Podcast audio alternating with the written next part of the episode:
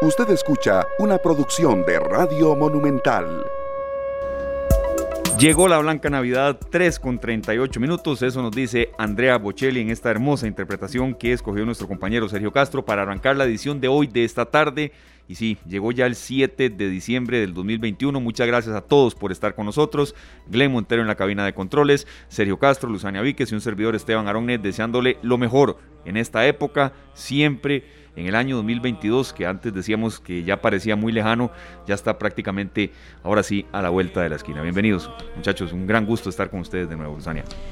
Muchas gracias compañeros, eh, saludos a Glenn, a Julián y a toda la gente linda que nos está sintonizando hoy martes, nosotros felices, contentos y en modo Navidad. Yo creo que eso es lo más importante, que en esta época, aunque suene trillado, aunque suene cliché, pero de corazón se los digo, yo creo que lo más importante es que crezca el amor y la solidaridad. Y es que parece mentira, pero a veces hay cosas externas que lo llenan a uno de alegría. Por ejemplo, a mí me encanta andar por la calle y ver un montón de lucecitas. A mí eso ya, eso me pone en modo Navidad al 100%. ¿A ustedes no les pasa? Es una belleza. ¿Verdad que sí? Sí, hay decoraciones que son espectaculares. ¿Verdad? Que se nota que las personas sacaron el tiempo y no sé, pero ¿de dónde se les ocurrió hacer X o Y cosa? Sí, porque no es solo poner las luces, ¿verdad? No, es hasta la forma. y, con, y con buena música, me encanta, Sergio. Bueno, este, buenas tardes compañeros, a Glenn Montero en los controles, que nos escuchan con esta música maravillosa también en Radio Monumental y Canal 2 Costa Rica.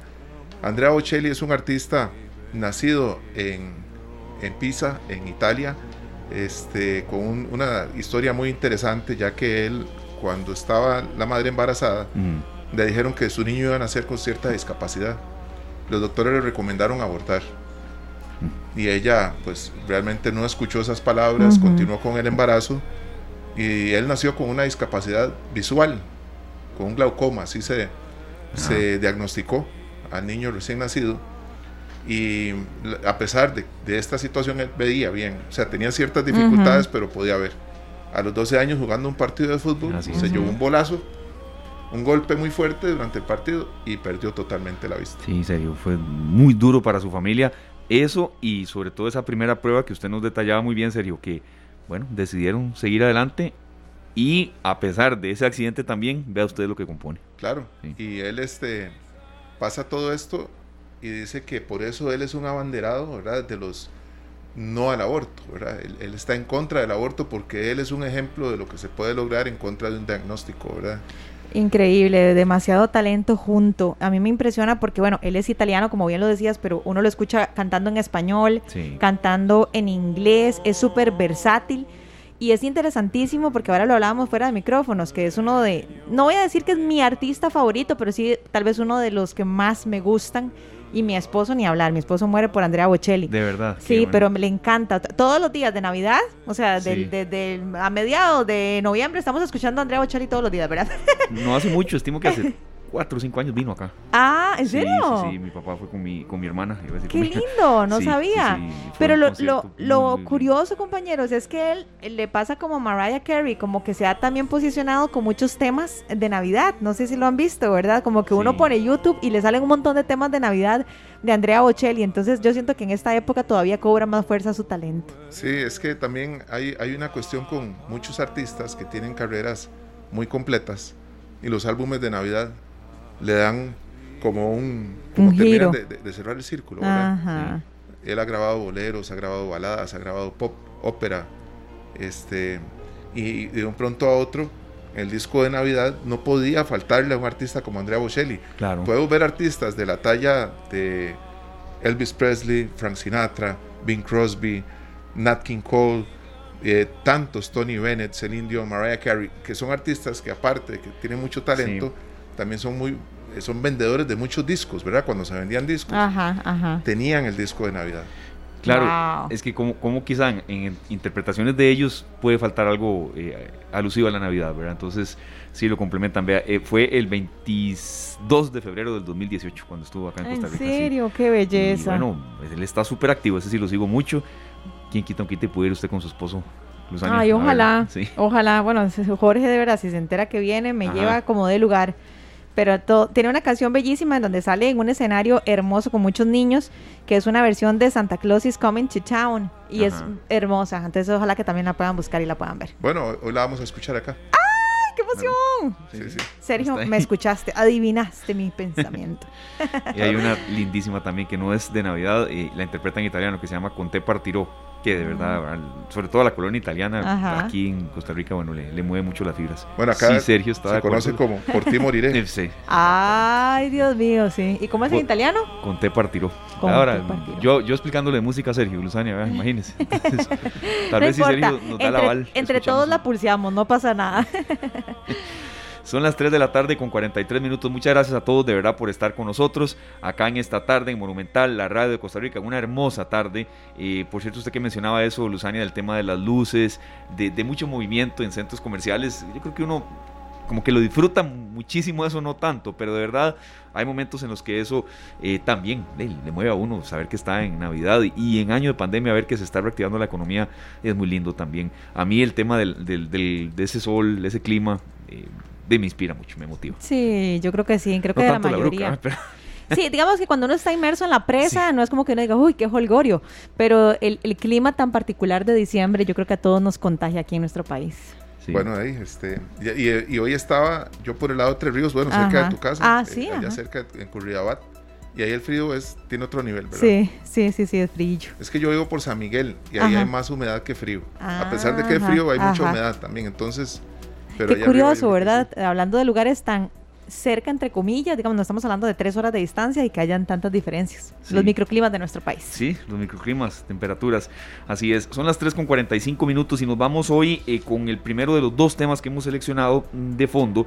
Em, ojo que vamos a adelantar rápidamente de qué se trata el segundo tema, muy rápidamente porque ya está en línea nuestro primer invitado y ha despertado muchas dudas. En la semana anterior no lo pudimos tocar del todo a profundidad es el precio de la gasolina, ¿verdad? Que está por las nubes, está casi llegando a 800 colones el precio de la gasolina super por litro. ¿Qué puede pasar? ¿Qué puede más hacer Recope? Sobre todo eso que ustedes nos han pedido mucho. Bueno, un economista, ya vamos a detallarles de quién se trata, nos va a acompañar en el segundo bloque. Pero a esta hora le agradecemos mucho al doctor Cristian Ramírez, ese mismo Glenn, especialista del Banco de Sangre del Hospital México. Él es microbiólogo. Dar es dar y las reservas de, baja, de sangre están bajísimas. En serio, están, digamos, no sé si por los suelos, pero de verdad en un nivel que alarma también porque estamos en una época del año en que más se necesita. Sí, estas épocas, ¿verdad? Semana Santa, diciembre, eh, tantas eh, situaciones que se dan en las que vemos más accidentes. También algunas personas aprovechan las vacaciones y tienen programadas con la caja cirugías En, épocas de fin de año y demás, eh, va, a ser siempre una, una gran ayuda donar, ¿verdad? Y los beneficios que eso trae y la sensación que da donar sangre no se compara con nada. Sí, Luzana, rápidamente, aquí siempre buscamos algunos ángulos diferentes en temas que quizás son recurrentes, pero es que esto que decía Sergio es muy cierto. En el tema de la donación de sangre no es solo por accidentes, hay muchas cirugías programadas que por pandemia se suspendieron y ahora se están reanudando y bueno, está faltando sangre. No, no, y es que no solamente es eso, compañeros, bueno, ya vamos a hablar con el, con el doctor, con don Cristian, pero también hay muchas personas, yo me acuerdo cuando yo recibía la quimioterapia, hay muchas personas que tienen problemas en, en su sangre, algún déficit, no sé cuál será el nombre técnico, pero son personas que cada ciertas semanas tienen que ir y colocarse N cantidad de bolsas de sangre, de hierro, entre otras cosas. A mí en lo personal me pone muy triste porque en los últimos días he visto en las redes sociales que hay un faltante importante de sangre. Y entonces a mí me pone triste porque yo digo, es algo que todos tenemos, ¿verdad? No estamos hablando de que se necesitan 100 millones de colones diariamente, no, estamos hablando de que se necesita sangre y todos tenemos sangre en nuestro cuerpo, pero no estamos donando. Entonces, necesitamos hacer de este tipo de llamados cada cierto tiempo para hacer un llamado a la acción. Entonces, a mí eso me pone muy triste. ¿Por qué? Porque lo hacemos con todo el amor del mundo, pero no deberíamos ni siquiera tener que hacerlo. Debería de ser algo que aflore y mucho más en esta época. Y los que no tenemos la posibilidad de donar, por lo que sea, porque no tenemos el peso, eh, porque hemos recibido tratamientos que nos, no nos permiten donar, por lo menos divulguemos esa información. Sí, así es. Don Cristian Ramírez, especialista del Banco de Sangre del Hospital México, bienvenido a esta tarde de nuevo. y la información que ustedes tengan, que siempre usted nos la ilustra con mucha estadística. Y ya estamos prácticamente eh, terminando la primera quincena de diciembre. Bienvenido, doctor. Vamos a ver si lo tenemos por ahí. A ver si nos escucha. vamos a tratar de llamarlo nuevamente, a ver si fue que se nos se nos fue la llamada del doctor Cristian Ramírez. Pero bueno, compañeros, yo lo que les decía es que es importante hacer un llamado. Una vez eh, uno de los doctores del Banco Nacional de Sangre me decía eso. Si usted no tiene la posibilidad de hacerlo, divulgue la información. Eso es parte también de la ayuda que podemos dar.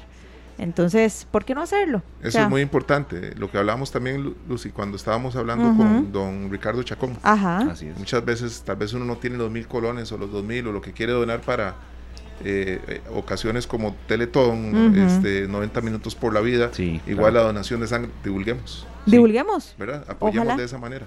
Utilicemos bien los, los muchos canales de comunicación que hay. Ahora sí, el doctor Cristian Ramírez del Banco de Sangre del Hospital México. Bienvenido, doctor. ¿Qué información nos tiene con respecto a esta necesidad y que, por supuesto, aquí siempre les vamos a dar la mano? Muchas gracias, Sergio. Un gusto de nuevo estar con ustedes. Susania, eh, Esteban, Sergio, muchas gracias por recibirlos y poder divulgar, como dice Lutania, este mensaje. Eh, ustedes son parte importante del engranaje que nosotros necesitamos tener aceitadito para, para poder mover el tema de la donación de sangre. Que bueno, eh, como decís vos, Esteban, es un tema recurrente, las necesidades son constantes. Eh, bien ilustraba Ceci Lutania el tema de que hay que ir retomando cirugías que se han quedado eh, rezagadas, que hay que ir poniendo al día ese tema, que hay pacientes que indistintamente de la fecha del año eh, luchan con una enfermedad que están requiriendo transfusiones sanguíneas porque su sistema circulatorio, su médula ósea no produce la cantidad de sangre eh, necesaria para poder tener un funcionamiento normal. Entonces, en esta época del año nos vemos en la necesidad de pedir de la colaboración y sensibilizar a la población de la necesidad que estamos eh, teniendo. Y eh, tenemos dos, dos eh, situaciones que se conjugan y es que muchas personas ya andan ocupadas en otros temas como pueden ser sus compras navideñas, sus actividades laborales y en el contexto de la reactivación económica y de pronto se puede perder de vista que hay necesidades también que no son necesariamente de dinero, ¿verdad? Como decía Luzania, que hay que tener presente que hay personas que podemos dar sangre como, como un hábito y, este es un buen momento para hacerlo. Eh, las, las reservas han ido poco a poco escaseando, ya estamos a un nivel crítico. Eh, por ejemplo, le puedo ilustrar que ahora en la tarde que, que me tocó este, hacer el balance de la tarde, eh, le puedo decir que nos quedaban solamente 16 unidades de glóbulos rojos O, que, son es un balance crítico, y este, eso nos limitaría mucho eh, el, margen de, acción en caso, Dios no lo permita, de una, de una emergencia, ¿verdad? Sí, muy importante este, el hecho de, de ir constantemente, don Cristian, porque creo que muchas veces pensamos que alguien más lo va a resolver y dejamos eso en manos de otros ciudadanos, de otros compatriotas, incluso muchos extranjeros que viven en nuestro país que podrían estar necesitando de, sangre, ¿verdad? Y todo lo que se deriva de, nuestras donaciones y, y, que queda en manos de otras personas. Asumimos que vayamos con la emergencia que sea, el hospital nos va a atender y tiene lo necesario para atendernos, pero eso puede llegar un día a ser pues una gran emergencia al no estar disponible lo que se ocupa para atender un, accidente o algo así, don Cristian. Claro, eso, es un muy buen punto, ¿verdad? Porque hay que recordar que la sangre no se sintetiza en una fábrica, que la sangre no se produce en, reactor, en reactores, ¿verdad? Eso es, es, un producto biológico que es únicamente extraído de, de, otros seres humanos, no hay de otra, es, la, es prácticamente la única herramienta terapéutica donde el ingrediente principal es la buena voluntad, el altruismo y las ganas de ayudar. Entonces, no hay sustancia química que la sustituya, no hay eh, ningún producto farmacológico que cumpla las eh, o que supla las necesidades, digamos, eh, metabólicas y funcionales que nos dan la sangre humana para nosotros mismos, ¿no? Entonces, es una es una unión de un componente biológico con un componente socio social que influye mucho en este, en este hábito. La idea y la meta en el mundo es que alguna vez logremos eh, llegar a un punto en que las eh, necesidades de sangre sean suplidas por una donación voluntaria y sobre todo repetitiva. Esa es la clave. hay personas que tal vez pues por sus limitaciones de trabajo, de estudio y demás, no pueden cumplir con las donaciones, digamos, meta anuales que se tienen, pero lo importante es mantenerse en el hábito y no donar solamente una vez en la vida, ¿verdad? Eso nos permite tener sangre segura y sangre suficiente para no vernos pues en este compromiso de, de, de, estar eh, dependiendo de que no haya una, una eventualidad pues para no entrar en una crisis nacional, ¿verdad? Don Carlos, eh, cuéntenos quiénes, eh, eh, perdón, don Cristian, cuéntenos quiénes se pueden beneficiar de una donación de sangre, un aproximado de cuántas personas se pueden beneficiar y muy importante, ¿qué debe tener esa persona que quiera ir a donar? ¿Cuáles son sus características? Ok, bueno, siempre hay que tener presente que este, la sangre es un componente o es un producto biológico que se puede dividir en varios subproductos. La sangre está compuesta de glóbulos rojos que tienen una función que va con eh, de la mano de la transferencia o el transporte de oxígeno a los tejidos, llámese hígado, cerebro, pulmones, ¿verdad? Tenemos otro componente líquido que es el plasma, él es muy rico en factores de coagulación, va muy dirigido hacia eh, personas que tienen problemas eh, para, digamos, coagular su sangre entonces nos ayuda a prevenir y a tener sangrados. Y por otro lado están las plaquetas, que las plaquetas son celulitas, que son las que hacen como lo que nosotros conocemos como los granitos. Entonces son los que nos ayudan a detener los sangrados. Por último, obtenemos un producto que se llama crío precipitado. El crío precipitado este, es una proteína que no es soluble, eh, perdón, que es insoluble en frío y nos permite también eh, que los pacientes tengan una mejoría en términos del control de los sangrados o prevención de los sangrados. Entonces, en resumen, de una bolsa de sangre donada obtenemos cuatro productos que pueden ir a cuatro pacientes distintos. ¿verdad? Eso es una, una razón importantísima para ver el valor que tiene una donación de sangre. Por otro lado, Luzania, los requisitos para donar son muy sencillos. Primero que nada, un requisito legal, ser mayor de 18 años. Por otro lado, tenemos que pesar más de 52 kilogramos. En general, llegar el día de la donación de sangre sintiéndose bien de salud, ¿verdad? Esto es un, es un digamos, un parámetro un poco subjetivo, pero muy valioso, porque realmente todos sabemos cuándo nos sentimos bien o mal. Eso es eh, orientado hacia la seguridad del producto que queremos obtener. Eh, idealmente también este, la, la, idea es que las personas se acerquen eh, al banco de sangre con un ayuno de no, no más de dos horas, se puede comer dos horas antes de hacer la donación y ahí mismo nosotros aplicamos un cuestionario.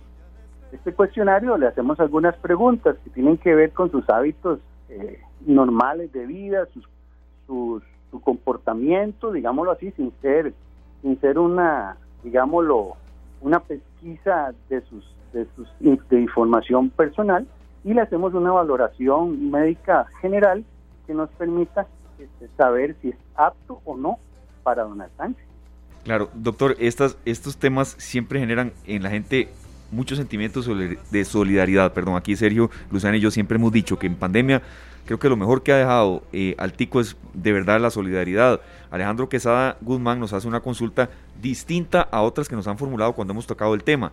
Yo era donador y tuve hepatitis hace tres años. ¿Puedo volver a donar, doctor? Qué buena pregunta. Fíjese que nosotros en ese caso lo que ofrecemos eh, al donante es hacer una determinación en sangre, primero que nada para saber cuál tipo de hepatitis fue, porque por ejemplo la hepatitis de, el virus de la hepatitis A es un virus eh, que no se transmite por sangre, pero no no no podemos tomarle sangre a un donante que ha tenido hepatitis si no hemos determinado cuál hepatitis fue la que tuvo.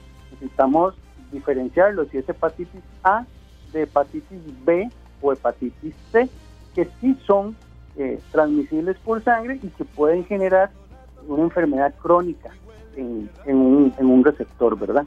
Pero lo que le podemos ofrecer es que se presente al banco de sangre y nosotros con mucho gusto le podemos hacer una determinación del virus de la hepatitis para saber cuál fue el que lo infectó.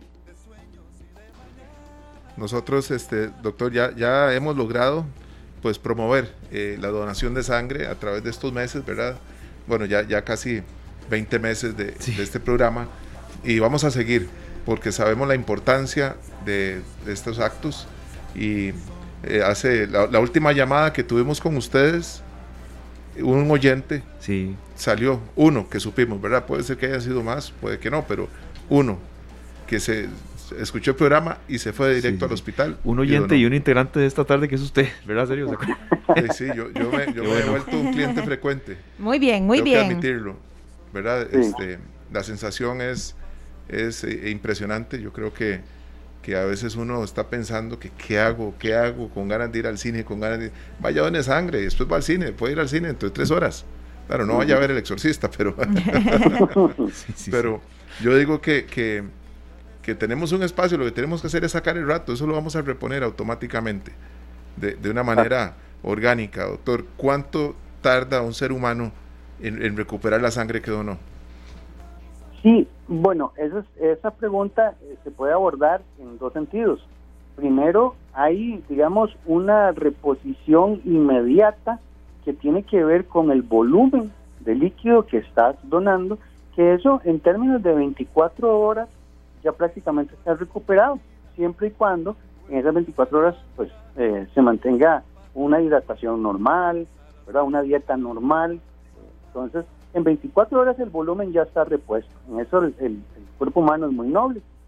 Nosotros también recomendamos que las eh, donaciones se hagan de forma espaciada, de manera que la sangre que se vaya entregando no comprometa los niveles de hierro, que son a fin de cuentas la materia prima para producir sangre. Entonces, este, necesitamos que las reservas de hierro del donante se mantengan eh, suficientemente completas para que se mantenga en el tiempo donando sin que vaya a generar una anemia. Por eso, se recomienda que los varones donen lo más cada tres meses, perdón, eh, que esperen tres meses para donar y las mujeres cuatro meses entre donación, de manera que los varones en un año hagan eh, cuatro donaciones y las mujeres puedan hacer tres donaciones en un año. Entonces, ¿eso para qué? Precisamente para cuidar las reservas de hierro que permanecen en el hígado y que la persona no eh, tenga ningún efecto adverso a largo plazo ya sé, ya aquí estoy, aquí estoy. Doctor, ¿cómo puede hacer la gente que quiera donar? Ya para, para hacer un llamado a la acción en este momento. ¿A dónde tienen que ir? ¿En qué horario? ¿Tienen que sacar cita? Eh, ¿Qué tienen que llevar? O cuéntenos cómo es ya la dinámica para la persona que nos está escuchando ahorita y dice, ok, yo ahora sí voy a ir a donar. Muy bien, bueno, los hospitales eh, generales eh, o especializados de la caja tienen sus propios bancos de sangre y por algunas eh, situaciones de logística, capacidad instalada, tienen horarios diferentes. Pero en general, de lunes a viernes, al menos de lunes a viernes, de 7 a 1 de la tarde, todos los bancos de sangre del área metropolitana están abiertos. Yo le puedo ofrecer también los, los que tengo más a mano, que son el, el Banco de Sangre del Hospital México, que es del lunes a viernes de 7 a 5 de la tarde y sábados y domingos, feriados también, de 7 de la mañana a 12 y 30 mediodía. Entonces, lo ideal para que no haya aglomeración y se les pueda atender con cierto orden es que nos den eh, una llamadita al 2242-6666 y ahí podemos concertar una cita para hacer la donación, 2242-6666. Hago la salvedad, eh, con, sin cita también atendemos porque estamos eh, necesitando ayuda. Entonces, si andan por ahí y, dicen, ay, pues tengo 10 minutos, voy a, a ver si, voy al banco de sangre a ver cómo están y si nos, dan esa ayudita, ayudita, nosotros con mucho gusto también los atendemos. Entonces, eh, para citas, los 242-6666 y eh, si no, en el horario que les digo, de lunes a viernes de 7 a 5, sábados, domingos y feriados de 7 a 12 y 30. Perfecto, doctor. Creo que muy completas las, las preguntas de que, que formulamos los tres en, en, lo que ustedes querían dar a conocer y dudas que, que incluso la gente nos hizo eh, llegar. Y creo que también apostillar un poco en eso, de que no es solo por tema de accidentes y emergencias de fin de año, que sí, siempre se van a presentar. Se han presentado muchísimas, por cierto, en las últimas horas. Pero también por el hecho de que había cirugías programadas que por pandemia no se realizaron y se están reanudando, Luzania, y requieren de sangre, ¿verdad? Entonces, eh, bueno, que se puedan hacer. Esa es la idea, esa es la idea. Hacemos un llamado, eh, ya el doctor don Cristian pues nos hablaba de todas las oportunidades, las formas que hay para que vayamos, para que donemos. Si podemos, pues saquemos cita y si no, pues también seremos atendidos. Pero acudamos a este llamado, no esperemos a que sea un familiar el que lo esté necesitando y si en nuestras manos está donar este líquido vital, ojalá que lo hagamos en este momento. Don Cristian, otra vez el número de teléfono, por favor, para anotarlo por acá y tenerlo presente. Claro, gracias. Es el 2242-6666. Ese es el número de directo del Banco de Sangre del Hospital México. Y con mucho gusto este, nos ponemos de acuerdo para, para tomar la cita. Perfecto, doctor. El año que viene aquí en cabina, de verdad, ¿verdad, serio? Sí. El año, el año que viene lo esperamos acá, sí, sí, sí. ya en Facebook, en Canal 2 Costa Rica, nuestra transmisión compartimos, número uno, el link de la caja relacionado también a, al Hospital México y el número de teléfono. Cristian, muchas gracias. No, muchas gracias a ustedes de nuevo. Este, pues sí, ya, ya, este, siempre les agradecemos mucho la, la ayuda, eh, tratando de, de reconocer que es una lucha la que tenemos que hacer para que la donación de sangre se mantenga y se inicie como un hábito en la sociedad costarricense. Sí, tiene que ser eso y, y, sobre todo una misión de nosotros también divulgar estos esfuerzos. Muchísimas gracias. Era el doctor Cristian Ramírez, especialista del Banco de Sangre del Hospital México, eh, en este tema, compañeros, que, que, no es menor, de verdad, no es, no es un tema tampoco para nada que no sea denso, que no sea de interés y sobre todo que eh, pone a muchos en carreras.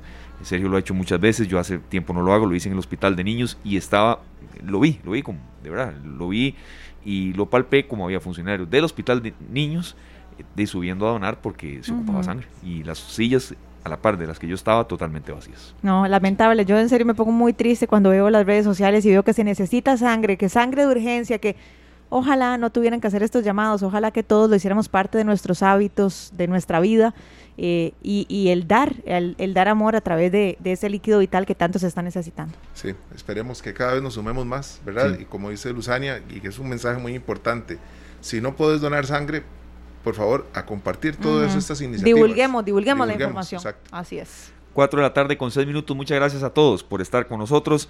Una pausa y enseguida venimos con mucho más de esta tarde.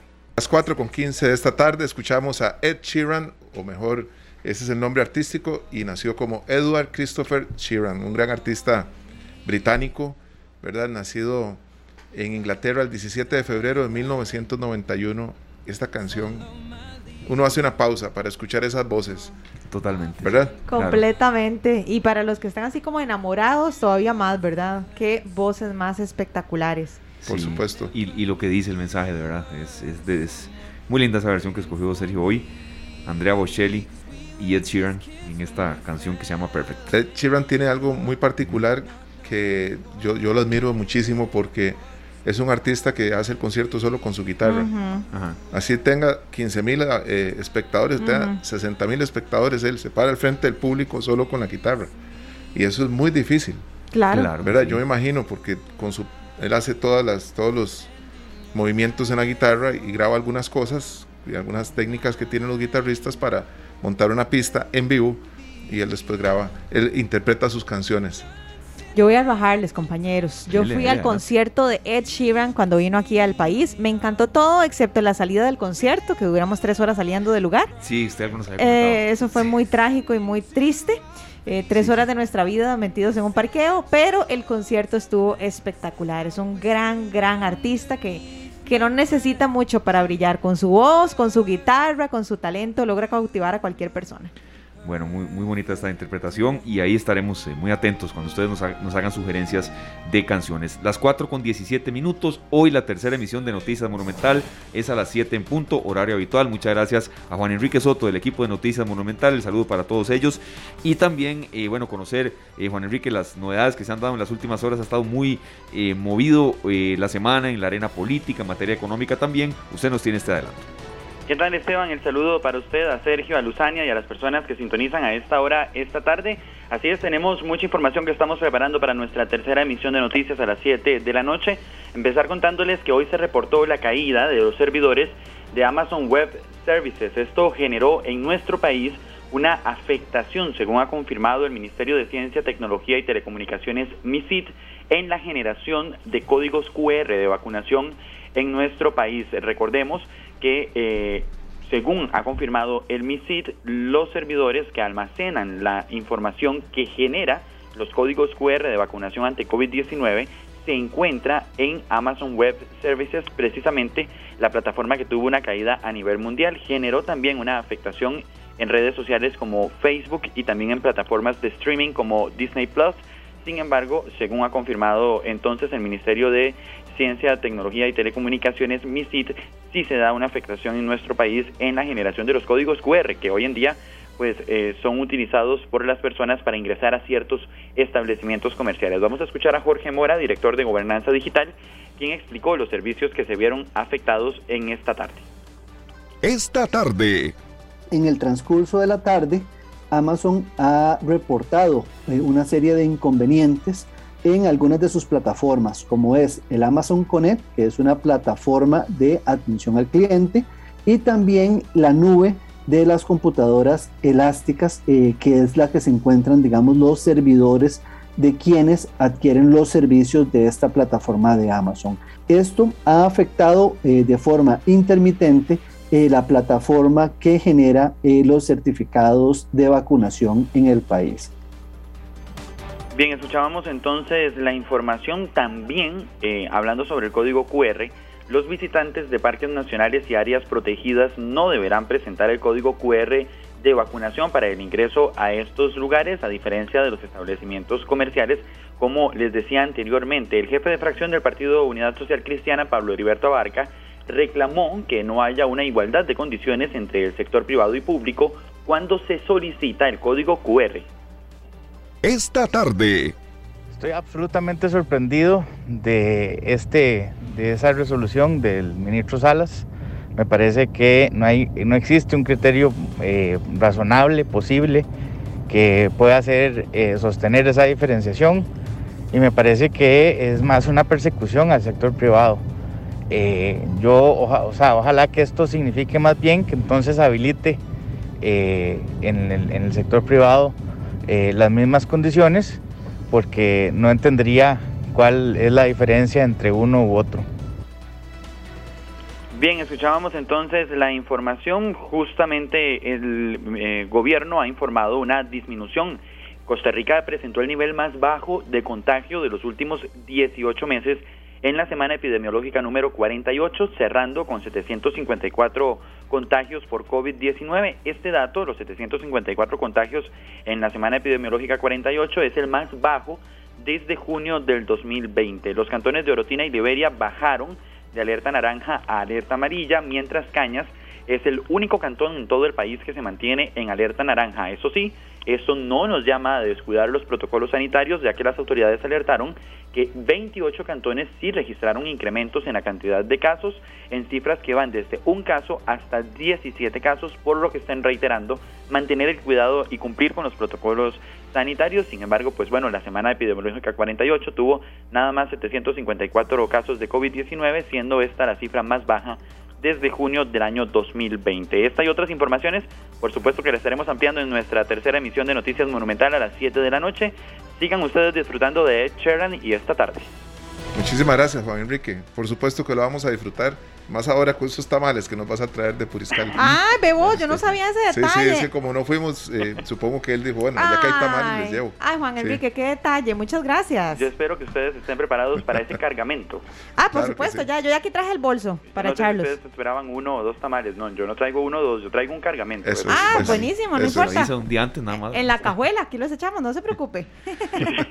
muchas gracias. Que estén bien, compañeros. Igual. Muchísimas gracias, era Juan Enrique Soto del equipo de Noticias Monumental. Hoy es a las 7 en punto la tercera emisión de Noticias Monumental. Mañana también vamos en horario habitual. El jueves sí hay variantes, pero por supuesto que le estaremos informando ya a partir de mañana. A las 4 de la tarde con 23 minutos nos vamos a nuestra eh, segunda pausa comercial. Al volver, compañeros, como usted siempre dice, Luzania, que la gente que tenga consultas las prepare, las formule a través del Facebook Live. Canal 2 Costa Rica es el perfil. Recordamos un poco el tema que, que todavía, la verdad, aunque el, aumento entró a regir la semana anterior, está en boca de mucha gente. La gasolina super, señores, el litro está en 766 colores. Bueno, todo, absolutamente todo sube. Así que si ustedes tienen alguna consulta que le puedan hacer al economista que nos acompañará en cuestión de minutos, empiecen por favor a hacernosla llegar a través de nuestra plataforma de Facebook. Ahí nos encuentran como Canal 2 Costa Rica. Así que cualquier duda, cualquier consulta, qué podemos hacer, qué irá a pasar con todo este tema. Bueno, ya casi venimos a contarles después de la pausa. Las 4 de la tarde con 31 minutos retornamos acá esta tarde y como mencionamos antes de la pausa, sí, eh, Luzania, Sergio y los que están con nosotros en el Facebook Live Canal 2 Costa Rica, bienvenidas todas sus consultas. Y bueno, llenar el tanque de gasolina, como estamos aquí haciendo el ejercicio de cuánto le sale a cada uno, no es fácil y golpea y mucho. Y es un tema que eh, la semana anterior se dio a conocer en cuanto a ya que, entró a regir el, aumento de la gasolina. Es el, la segunda mayor alza en lo que llevamos del año. Eh, la primera se registró en marzo y casi, casi el litro de gasolina super, bueno, está acercándose a los 800 colones, serio, inmanejable para muchas personas. Bueno, pero estaba a menos de 600 colones la gasolina hace un año. Hay que hacer el ejercicio de bien porque... Estoy buscando la información, pero me parece que ha subido alrededor de 130 colones. Voy a, a, revisarlo porque este, es impresionante. Es impresionante a los que nos toca utilizar el vehículo para trabajar, ¿verdad? Que tenemos que estar todas las semanas haciéndole esos abonos al recope Sí, no, este, es demasiado. nos queda complicadillo. No, y es que compañeros, el tema eh, aquí en cuestión es que no solamente es que suba la gasolina y que toque nuestro bolsillo en gasolina directamente, sino que eso repercute en toda la economía en el país. Sí, claro. ¿Verdad? O sea, si sube la gasolina, suben los diferentes productos, sube la, eh, sube la mercadería en términos generales. Entonces, de ahí a la larga estamos sufriendo un, un, tema económico que ya uno no sabe ni, ni cómo manejarlo, ni qué hacer, ni por dónde entrarle. Eh, y hoy vamos a hablar largo y tendido de eso. Así que por favor, déjennos sus preguntas. Sí, así es. Eh, rápidamente repetimos, eh, la gasolina super pasó de 738 a 766, gasolina plus de 723 a 750, el diésel de 621 a 649. Esto no sucedió hoy, repetimos, sucedió la semana anterior, pero ya hoy lo entramos a analizar porque recogimos algunas de las dudas de ustedes también durante los últimos días. Don Carlos Arguedas está con nosotros, él es economista, eh, tiene una maestría en política económica, énfasis en economía y finanzas internacional, bueno, como anillo al dedo, porque esto evidentemente tiene repercusiones que vienen de fuera de nuestro país. Don Carlos, ¿cómo le va? ¿Cómo poder leer este, este aumento tan, tan alto? ¿Qué puede más hacer Recope? Eso es quizá, quizá el meollo de lo que mucha gente se pregunta. Bienvenido, don Carlos.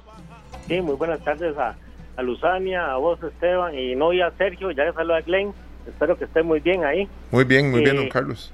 Eh, vean, eh, es interesantísimo ese tema porque más que estamos en un contexto de campaña y a veces centramos la atención en lo que no hay que centrar la atención.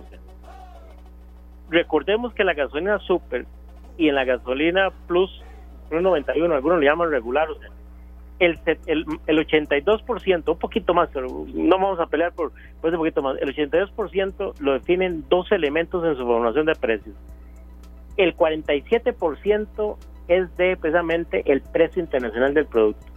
Nosotros importamos este producto, no lo producimos nacionalmente y estamos sujetos entonces a los vaivenes de la economía internacional. O sea, ¿qué pasó en marzo que tuvimos una alza así, que haciendo una alza que no, no veíamos, no veíamos que la, economía internacional empieza a reactivarse, empieza una mayor demanda por petróleo, o sea, por eh, combustible fósil, y entonces se eleva el precio, o sea, y empezamos a ver precios, o sea, que hoy oscilan casi los 86 colones por barril que no veíamos hace buen rato, o sea, Entonces, nosotros eso en la formación de precios lo vamos a reflejar internamente.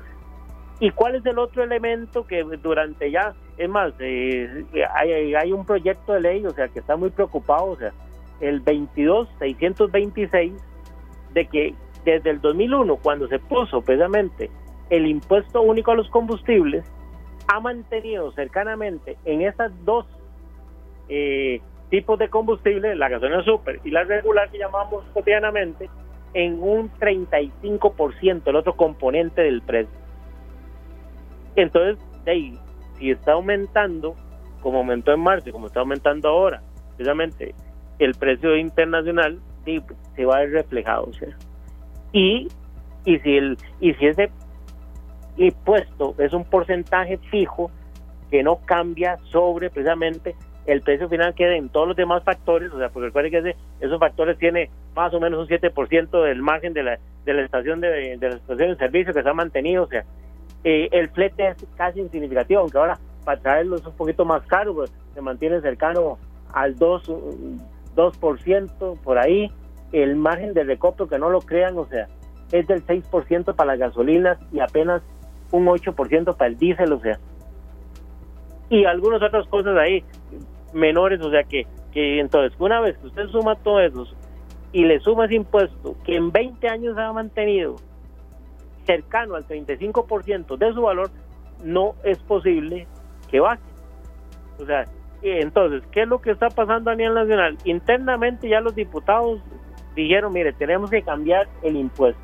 Es más, hay una una apuesta a largo plazo que para el 2035, 2050 Costa Rica está, en un proceso de descarbonización, es decir, dejemos de usar ese, ese combustible que no producimos, sino que importamos, o sea, el expediente número 22626, muy interesante la propuesta para ver si logramos que cuando baja el precio internacional casi no se ve reflejado porque el 35% precisamente del impuesto se come cualquier baja significativa. Entonces, que se haga sobre un valor, o sea, que se elimine ese impuesto o hacer un impuesto más, no fijo, sino móvil a partir de los precios de referencia del último semestre. Entonces, eso es lo que está pasando. ¿Qué está pasando en Costa Rica? terminó la pandemia, ya nadie se preocupa de la pandemia, ustedes lo han visto estos días en la, realmente lo que ha pasado es una locura. Eh, Recope tiene que empezar a contratar, comprar más combustible, las existencias se la agotan, o sea, tienen que renovar el combustible para surtir esa demanda, paga un dólar más caro de lo que estaba precisamente a principio de año, en marzo, o sea, recuerden que el de referencia está en 638, siguen ventanillas en 645 promedio, están en el escenario positivo que yo, negativo que yo les había dicho, entonces de es imposible, o sea, de que veamos precios más bajos, o sea, entonces, soluciones. La Asamblea Legislativa tenemos que quitar, usar el impuesto único a los combustibles para darle dinero al gobierno central por medio de impuestos.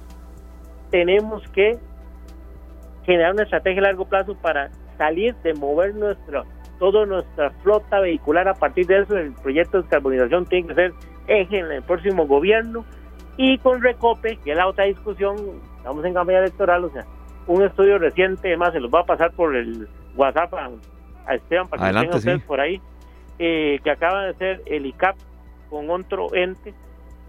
Incluso si Recope fuera privado, lo que cambia es menos de un punto porcentual en esa estructura de 6% que incide en la formación de precios del petróleo, del el precio final de a los combustibles y de un 8% en el diésel. Entonces, es decir, que si es privado o es público no le hace ni cosquillas al precio, porque los elementos que explican es el impuesto y el precio. Si usted le quita el 35% hoy en día ese impuesto, es decir, el precio se la barata en, en un 35%, y eso sí hace cosquillas. Entonces, vean que los problemas de recope no son de quién es accionariamente el dueño, sino que es un problema de la labor de 20 años de recaudador de impuestos que tiene Recope, o sea, y cuando el y por como dependemos del petróleo, no hemos hecho más por descarbonizar el sector transportes, estamos pagando todos los costarricenses el bolsillo. Ese debate está muy largo, de lo que estamos viendo en la campaña política, porque el debate es ideológico. Nos han vendido la idea que lo público es malo y lo privado es bueno. Y eso en Recope no aplicará nunca. Son otros dos motivos. Veo Luzania ahí. Adelante, Luzania, dime. Ay, muchas gracias. Ay, yo, ¿Dónde me está viendo, don Carlos? No, no, es que eh, yo tengo, aquí en Heredia tengo un programa de radio por 20 años, todos los miércoles. Ah, bueno. y entonces Ya, ya, uno emprende. Es ya un hombre de radio, Carlos. Conoce eso, estos, mm, mm, que son señas de que... Eh, de que quiero preguntar mucho. Eh, no, no se sienta más, adelante. Muchas gracias, don Carlos. Vea, si usted supiera todo lo que nosotros estamos hablando aquí fuera de micrófonos, porque es un tema denso, es un tema muy interesante, ¿verdad? Por ejemplo, ese dato que usted nos comparte de que el 47% depende de, del precio internacional. Pero entonces yo le quiero hacer dos preguntas más, porque de, de aquí a que lleguemos a, a, este objetivo de descarbonizar, ¿verdad? Que en el 2035, 2050, la pregunta que le tenemos es, ¿por qué entonces los ticos pagamos el impuesto más alto por las gasolinas? Y otra cosa, y, qué puede pasar a corto plazo? Porque de aquí al 2035, bueno, primero Dios, eh, todos estemos vivos, ¿verdad? Pero, Dios primero. Pero, pero ¿de qué podemos hacer? Porque eso sucede muy a menudo, ¿verdad? Estamos hablando que es muy fluctuante. Una semana sube, una semana baja, luego vuelve a subir, luego, ¿verdad? Entonces, ¿a qué se debe? Tal vez usted nos pueda explicar, don Carlos. No, no, no, empiezo atrás adelante. Precisamente esos cambios es que el recope va, digamos, repartiendo la factura petrolera como por semana, ¿cierto? Porque si no, imagínense el impacto que tendría en una sola semana. Si usted los ve con los precios que tiene actualmente, que dan ustedes ahora, o sea, los tres superan el valor de un dólar. Ya eso te dice mucho, ¿ah? claro. O sea, quiere decir que estamos pagando por litro precisamente, o sea, más de un dólar, ¿ah? Que es muy alto. Si uno lo compara, digamos, y si yo que antes, antes de la pandemia tenía que ir por cuestiones de trabajo mucho a Panamá, cuando uno cruzaba la frontera era interesantísimo porque eh, la gasolina en ninguna de sus versiones llegaba ni a un dólar. Y nosotros lo manteníamos siempre cercano al dólar o muy cercano al dólar, un poquito más alto del dólar. Entonces ya no puede ser posible. ¿ah? Entonces, Recope va, va haciendo su distribución de actualización del precio, digamos, regularmente, digamos, cada cierto periodo. Si usted lo ven cada cierto, hay una periodicidad que Recope nos anuncia un aumento, ¿cierto? Es para fraccionar la factura para que no le salgan muy caro, ¿cierto? En estos meses lo hemos sentido más porque Recope de, dejó de con tenía reservas mínimas y ahora con la restricción de la economía y menos restricción, la demanda le ha aumentado. O sea, y ahí voy a hacer un jalón de orejas. Nosotros los chicos no hemos aprendido que es un bien importado y que debemos hacer un uso racional de él. Si ustedes ven los grandes parqueos que se forman ahora todos los días, e incluso a veces ya era hasta las, a veces era hasta las seis y media de la noche, ahora es hasta las ocho de la noche. Claro. Es increíble que nosotros sea, no hayamos, o sea, fortalecido, aunque sea con combustible fósil, el sistema de transportes. ¿Y por qué la gente no usa transporte? Primero, porque no hay unidades suficientes porque no fortalecimos al sector de transporte para que la gente deje los carros en su casa. Y lo otro es el tremenda inseguridad. No se dieron el informe donde hay más asaltos en Costa Rica, en las paradas. Sí, la calidad del servicio no es buena, don Carlos, también. Todo, el que tiene, una, aunque la posibilidad de comprarse una motico, dice, bueno, por lo menos para que no me asalte. Entonces, este, esta idea de comprarme, tener un vehículo propio para mayor seguridad, para la presa es la misma, en bus o en carro es lo mismo, o sea, todos vamos infinitos. Pero entonces, esos dos temas de no fortalecer transporte público, no fortalecer las interlíneas, aquí fue una idea que nunca funcionó, que hoy nada más pintadas en las calles y, en los rótulos que gastamos para indicarlas. en la idea era inseguridad. entonces, así que Recope y tengan que estar pidiendo, pidiendo con una demanda que, que esos días, yo creo que se lo ha dicho la vez pasada, se va a desbordar, el tico se desbordó.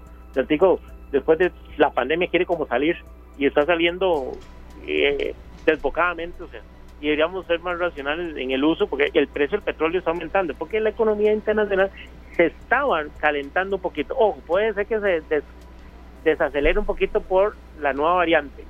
Pareciera que no, porque la consigna es no cerremos, no, no, no impidamos movilizaciones, pidamos controles sanitarios para que la economía no se nos lastime. O sea, entonces realmente ese efecto es interesante. Y lo otro es que nosotros no hemos buscado formas de alternativa ni de transportes colectivos, ni de, ni horarios diferenciados, o sea, los carriles reversibles ya no han abasto, o sea, la obra pública que el gobierno planteó podía dar un desahogo, pero ahí con estos últimos elementos de corrupción se ha detenido un poco, lo del avance de las obras, o sea, entonces realmente la infraestructura es, no da para tanto tanta red vial, o sea, claro. Eh, no tenemos medidas alternativas, o sea, y voy de nuevo, los gobiernos han buscado la forma más fácil de capturar impuestos, que para la primera pregunta que me decía los años, es más fácil ponerle un impuesto al combustible que usar otras formas más ingeniosas para surtir recaudación de impuestos, porque ahí todo lo tenemos que pagar, eh, punto, no hay forma de evadir. Ya que no hemos avanzado en planes para la evasión y la ilusión que tanto hablamos, 8% casi del PIB. Don Carlos, usted decía ahora que nosotros tal vez eh, no, entendíamos mucho el tema de que es un recurso importado o que es un bien importado, pero es importado en casi todos los países del mundo, porque no todos los países no todos los países producen petróleo, ¿verdad? Y ¿por qué nosotros tenemos el, el, precio tan alto? ¿De qué dependería para que los costarricenses tengamos un precio en las gasolinas como lo tienen en Panamá, por ejemplo? Eh, ve que ve que el proyecto que les mencionaba precisamente va en esa dirección, o sea, la forma de lograr que baje el precio del petróleo y se ajuste más, se vea mejor reflejado las alzas o las bajas en el precio internacional, que es el 45%, es quitarle ese bien cuasi fiscal del 35% que tiene sobre el precio. Y eso es lo que están diciendo los diputados. Los diputados están diciendo, mire, ese impuesto está matando la reactivación también económica. Pues está haciendo que los chicos paguemos el combustible más caro de toda la región. O sea, entonces, los sistemas tributarios son inferiores precisamente a los que hay en otros países. Entonces, ¿qué es lo que estudian los diputados? Tenemos que atacar eso. O sea, lógicamente se pueden hacer mejores cosas. Podemos buscar métodos alternativos para sustituir petróleo, o sea, eh, descarbonizar un poco el transporte, o sea, podríamos trabajar un poquito en la eficiencia del recopio, o sea, ya público-privado, o sea, pero realmente los dos elementos que tenemos que trabajar, o sea, es precisamente, o sea, como el, precio internacional, que es difícil porque ahí nosotros no lo podemos, entonces el elemento que nos queda es precisamente el impuesto. Por eso, como les repito, en la Asamblea Legislativa no sé, creo que se van a ir a vacaciones, no les va a tiempo verlo. O sea, el 22626 es precisamente el que está diciendo, miren, no utilicemos este bien de consumo que impacta la economía nacional como un elemento de recaudación de impuestos. Lógicamente ustedes conocen la versión, la versión del gobierno, o sea, ¿cuál es la versión del gobierno? De que se elimina ese impuesto casi que no podría pagar, o sea, algunas de las transferencias al, por ejemplo, el régimen de pensiones no contributivo del país, ¿cierto? Entonces, necesitamos este tema también vincularlo con otros gastos que el gobierno tiene para poder encontrar un sustituto o racionalizar precisamente. yo sigo pensando de que en Costa Rica tenemos muchos recursos, lo que pasa es que los tenemos muy mal distribuidos. Siempre doy dos ejemplos. Eh, Sutel, que no logró en la pandemia hacer el cometido la inclusión educativa digital y el Banca de Desarrollo que no ha logrado que haya tasas favorables ni crédito accesible para los microempresarios de este país. Y ahí están los fondos. Están inversiones del sistema financiero bancario nacional. Perfecto. Don Carlos, vea, le agradecemos este ABC que nos ha dado de, interpretar por qué el precio está así, qué se puede y qué no se puede hacer. Yo quiero cerrar con una consulta porque el tema es muy recurrente en, en época de campaña electoral. Estamos a, menos ya de 60 días para elegir próximo presidente, aunque sabemos que iremos a una segunda ronda, eso es inminente. Pero el tema del recope va y viene mucho, cerrarlo, no cerrarlo, y a veces uno como que advierte hasta frases populistas.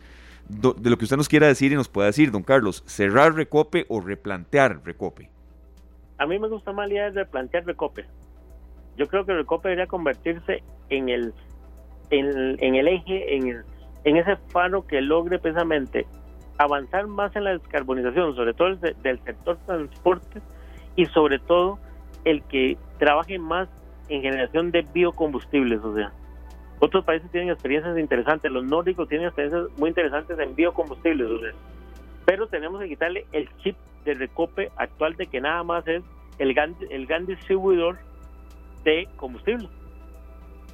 Y entonces, incluso si me lo preguntan cuando llego de formar recope, incluso me gustan mucho los sistemas público-privados, o sea, una parte podría estar, un socio mayoritario podría ser el Estado, pero teniendo participación privada e incluso podría tener que el mayoritario sea privado y el público tenga una, participación importante.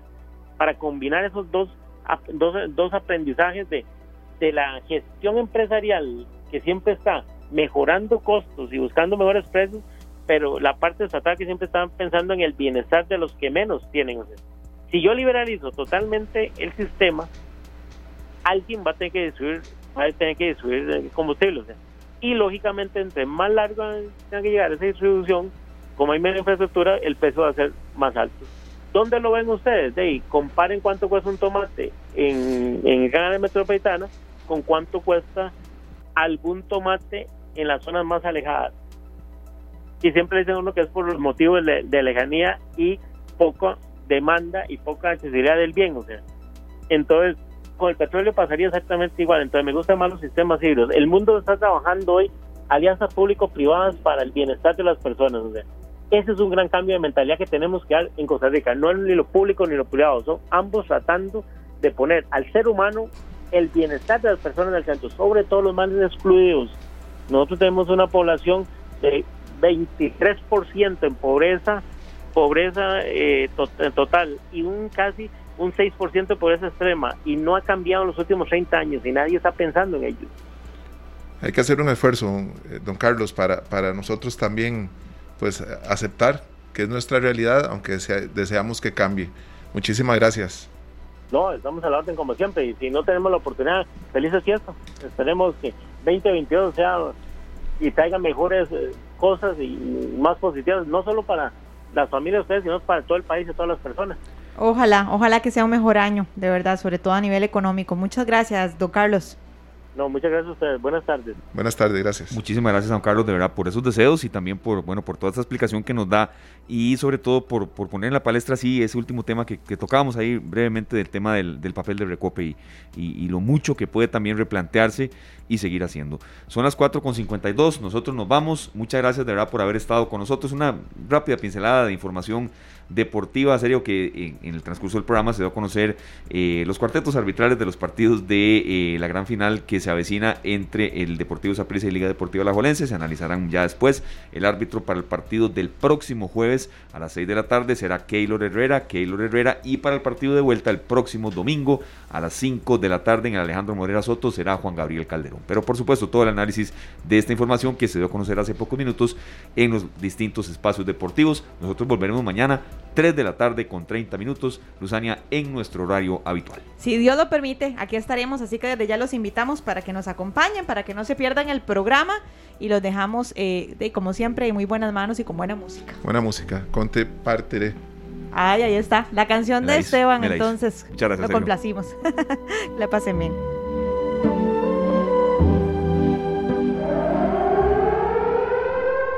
Este programa fue una producción de Radio Monumental.